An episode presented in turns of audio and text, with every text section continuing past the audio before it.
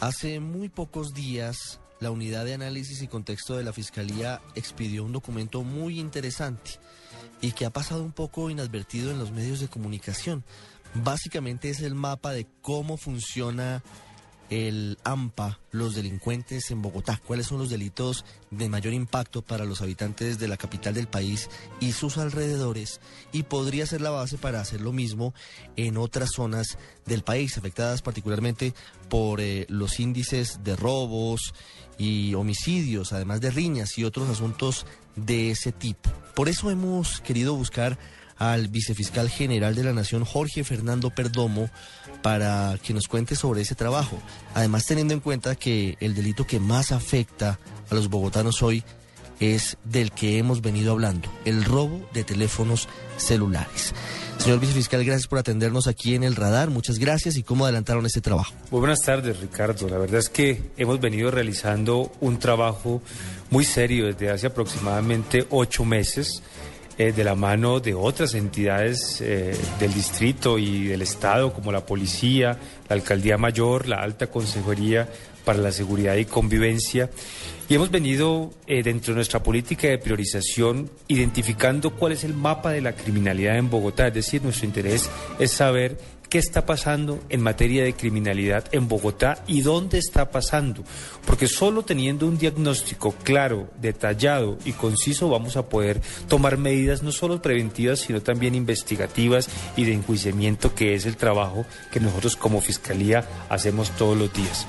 ¿Cuáles son esos delitos que más afectan a los bogotanos? Eh, y también en esa misma pregunta quiero que nos cuente cómo han hecho el trabajo, cómo se ha hecho el análisis y cómo ha llegado a esas conclusiones, de qué manera han trabajado los investigadores, han salido a las calles, cómo, han llegado a las conclusiones que nos va a contar usted. El objetivo de esta estrategia de priorización y de esta identificación de criminalidad es abordar estos casos de una forma diferente a como hasta este momento han venido siendo investigados en la Fiscalía General de la Nación. Por ejemplo, nosotros hemos identificado que uno de los mayores problemas de la capital es el hurto de celulares y el hurto de celulares sobre todo en Transmilenio, en el sistema integrado de transporte. Y esto pues eh, no sorprende, nosotros escuchamos todos los días a la población las quejas de los ciudadanos y creemos que eh, elaborar una estrategia investigativa de priorización enfocada a combatir el hurto de celulares en Transmilenio no solo nos va a permitir desmantelar las bandas, sino contribuir a esa percepción de seguridad del ciudadano del día a día que se ve azotado por este tipo de delincuencia. Nosotros como dato hemos recaudado que, por ejemplo, en 2013 se hurtaron en Bogotá 262.203 celulares. Sin embargo, una cifra que preocupa mucho a la Fiscalía es que solo el 2% de esos hurtos fueron denunciados a la Fiscalía.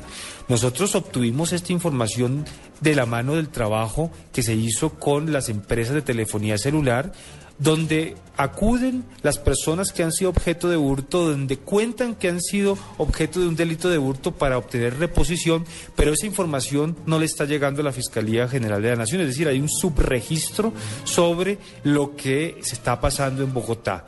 Por eso nosotros hemos hecho un llamado en estos días a la ciudadanía para que se acerquen a la Fiscalía, a la policía, a denunciar, porque toda la información que nos puedan nosotros suministrar sobre cada caso concreto es lo que a la postre nos va a permitir hacer una estrategia investigativa para desarticular las grandes bandas.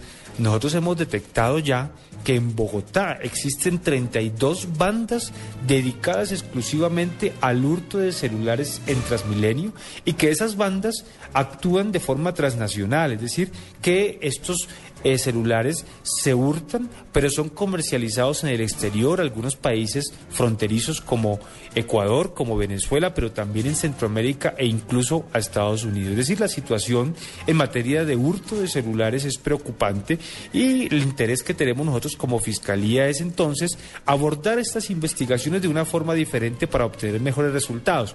Por ejemplo, ya no queremos investigar e imputar solamente el hurto del celular, sino posiblemente un concierto para delinquir. Y si logramos establecer que es una gran organización transnacional que de esta forma está lavando activos, pues por ejemplo imputar también el delito de lavado de activos y entonces lograremos de esa forma desarticular la banda y por supuesto que el ciudadano tenga una mayor percepción de seguridad.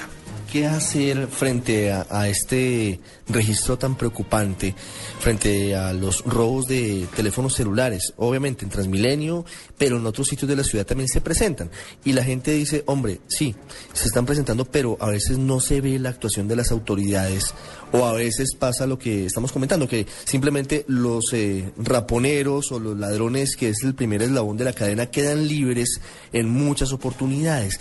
Con base en esto que ustedes han logrado detectar, ¿qué líneas de acción se pueden tomar con la policía y con eh, el llamado que se puede hacer a los jueces para que eh, se logre realmente combatir y frenar ese delito? Yo creo que lo más importante, Ricardo, es que nosotros tenemos que combatir la criminalidad de forma conjunta. Es decir, esto no es un trabajo ni de la policía solamente, ni de la fiscalía, ni de los jueces, ni de las empresas de telefonía celular, sino es un trabajo que debemos acometer todos conjuntamente.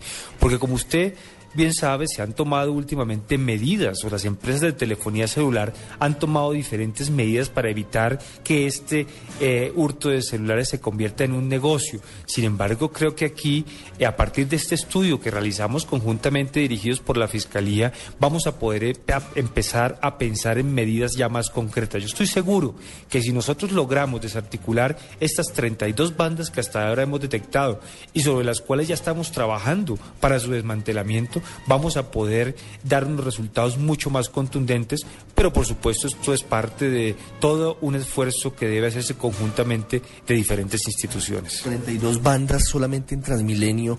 Eh, ¿En qué zonas de, Bogotá sí se tienen eh, delinquen fundamentalmente o en qué zonas están ubicados para llevar a cabo esta actuación ilegal? Bueno, nosotros hemos detectado en diferentes localidades. Eh, por ejemplo, la localidad de Kennedy es una localidad que presenta mucho eh, el fenómeno de la comercialización de los celulares, pero también hemos detectado que, por ejemplo, en el norte de la capital eh, se desarrolla también una actividad delictiva muy grande en materia de hurtos en el Transmilenio. Si nosotros miramos, encontramos que Chapinero, por ejemplo, es una localidad donde se presentan muchos casos.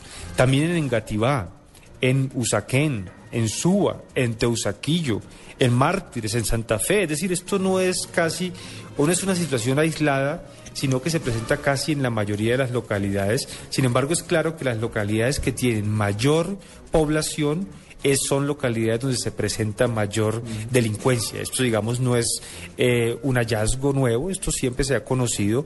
Nosotros tenemos tres localidades donde los índices de criminalidad son altos, como son Kennedy, Engativá y Suba, y esas tres localidades ya están prácticamente eh, agrupando el 40% de la población de Bogotá.